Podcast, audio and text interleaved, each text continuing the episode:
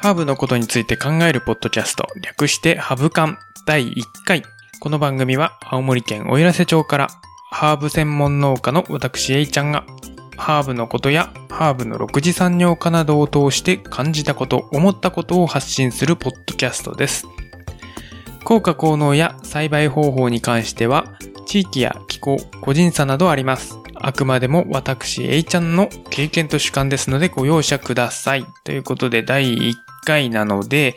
自己紹介と番組紹介をしていきたいと思います。えー、まあ先ほども言いましたけど、私、A ちゃんと申します。よろしくお願いします。えー、青森県上北郡おいらせ町というところで、コンセという屋号でハーブを栽培しているハーブ専門の農家です。農園名はコンセファームというんですけれども、ハーブっていうのが風味とか味とかの個性が強いので、その個性をより伸ばすためにっていう感じで農薬とか化学合成肥料を使わないで育てています。年間100種類以上栽培しているので、すごく量が少量多品目っていう感じですね。まあミントだけで15種類もやっているので、まあハーブはいっぱいあるので、これからも増えていくのかなと思ったりしています。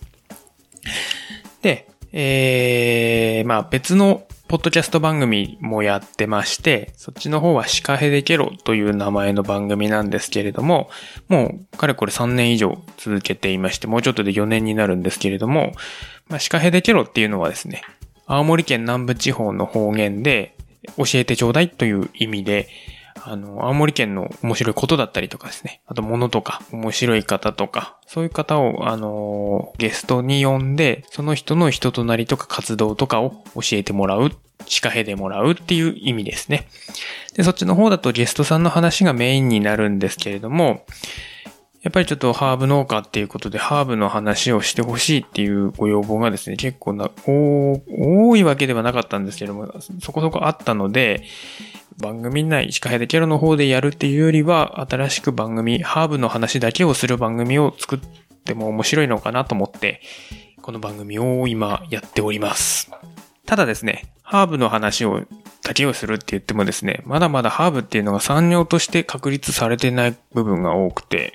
まあ栽培方法っていうのもほとんどないっていうのが現状ですね。ハーブ農家自体もほとんど全国的に見ても少ないっていうのもありますし、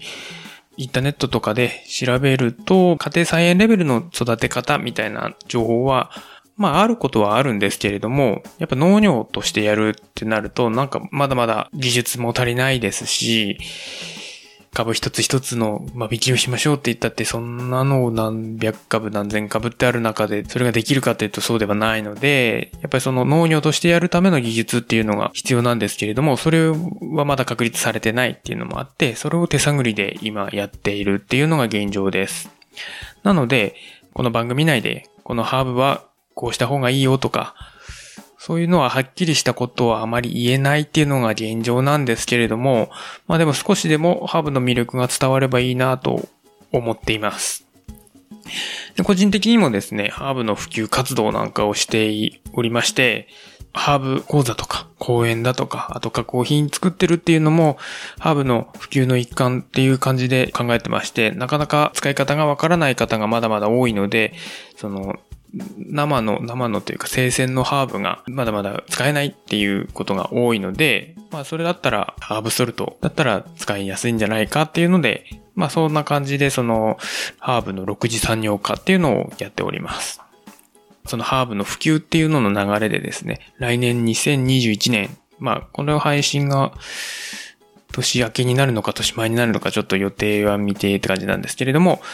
2021年の年明け1月中旬から2月ぐらいですね。ちょっと、ちょっと補助金の関係があって確定ができないんですけれども、そのあたりで、あの、ハーブの新たな魅力を見つける場所というコンセプトでお店を、ハーブのセレクトショップみたいな感じでお店をオープンする予定です。で、その食べる飲むっていうのがもちろんそうなんですけれども、それ以外の魅力ですね。アロマとかの香りですね。の部分とか、あとはハーブそ、その形そのものが造形美としての魅力もあるので、まあやっぱり品種改良とかっていうのも、ハーブはまだまだ進んでいないものも多いので、逆に言うと、それが自然の進化の過程っていうのが、その姿形に見えるっていうのがあって、その葉っぱの形とか、茎の伸ばし方とか、あと色とか、花のつ咲き方、つき方ですね。それが本当にあの、美しいと思っていて、で、そのあたりの魅力も、そのお店で発信していければなと思っています。で、同じように、その、この番組でも、そういったところの魅力っていうのを伝えていければなと思っております。で、使い方がわからないってよく言われるんですけれども、ま、極端に言えば何に使ってもいいんですよね、本当は。ハーブっていうのは。例えば、シソなんかはハーブとかって言われますけれども、まあ、梅干しによく使われると思うんですけれども、梅干しだけにしか使っちゃいけないなんて誰も思ってないですよね。なので同じように、あの、ハーブ、他のハーブも、例えばピザとかトマト料理にバジルとかは使えますけれども、別に魚料理に使ってもいいですし、サラダにしてもいいですし、いろいろ使っていいんですよ。で、そのお店も、お店でもそうですし、この番組でもそういった感じでそのハーブの魅力っていうのを伝えていければなと思っています。で、実はですね、一回 YouTube で同じようなコンセプトで番組をスタートさせてみたんですけれども、なかなか YouTube っていうのは編集が大変でですね、やっぱ撮影もしなきゃいけないっていうのもあって、音声撮りながら撮影してそれを合体させて、なんだろう、その、ちょっとしたアクセント的なのも入れたりした、してってなるとなかなか時間も取りづらくてですね、だったらもう3年以上も続けて、ある程度ノウハウがあるポッドキャストっていうので、やればいいんじゃないかなっていうことで、この、なんていうんですかね、この番組は私の一人喋りになっちゃうんですけれども、ハーブの魅力を発信していこうということで、スタートしました。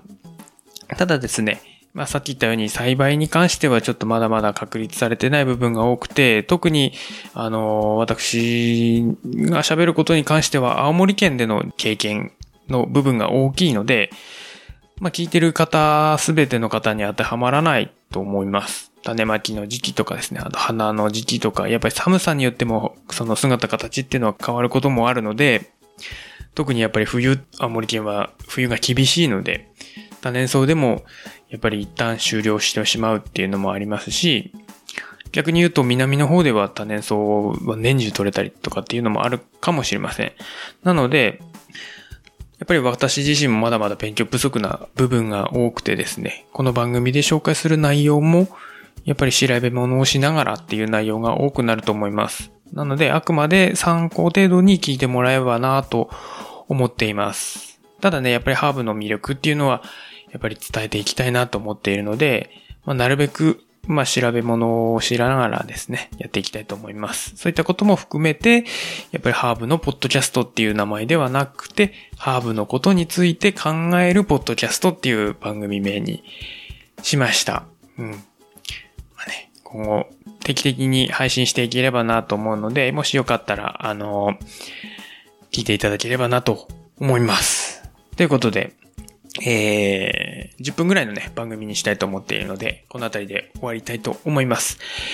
この番組、ハブカンでは皆様からのお便りをお待ちしております。番組への感想、ハーブ情報、取り上げてほしいテーマやリクエストなど何でも構いません。メールアドレス、ハブカン 2020-gmail.com habukan2020-gmail.com です。えー、ツイッター、ハッシュタグ、ハブカン、ひらがなでハブカンのハッシュタグをつけてコメントいただいても結構です。ぜひぜひお便りをお寄せください。ということで、今回は自己紹介と番組紹介でした。ハブのことについて考えるポッドキャスト、略してハブカン。お相手は、えいちゃんでした。また次回お会いしましょう。ヘバナッスー。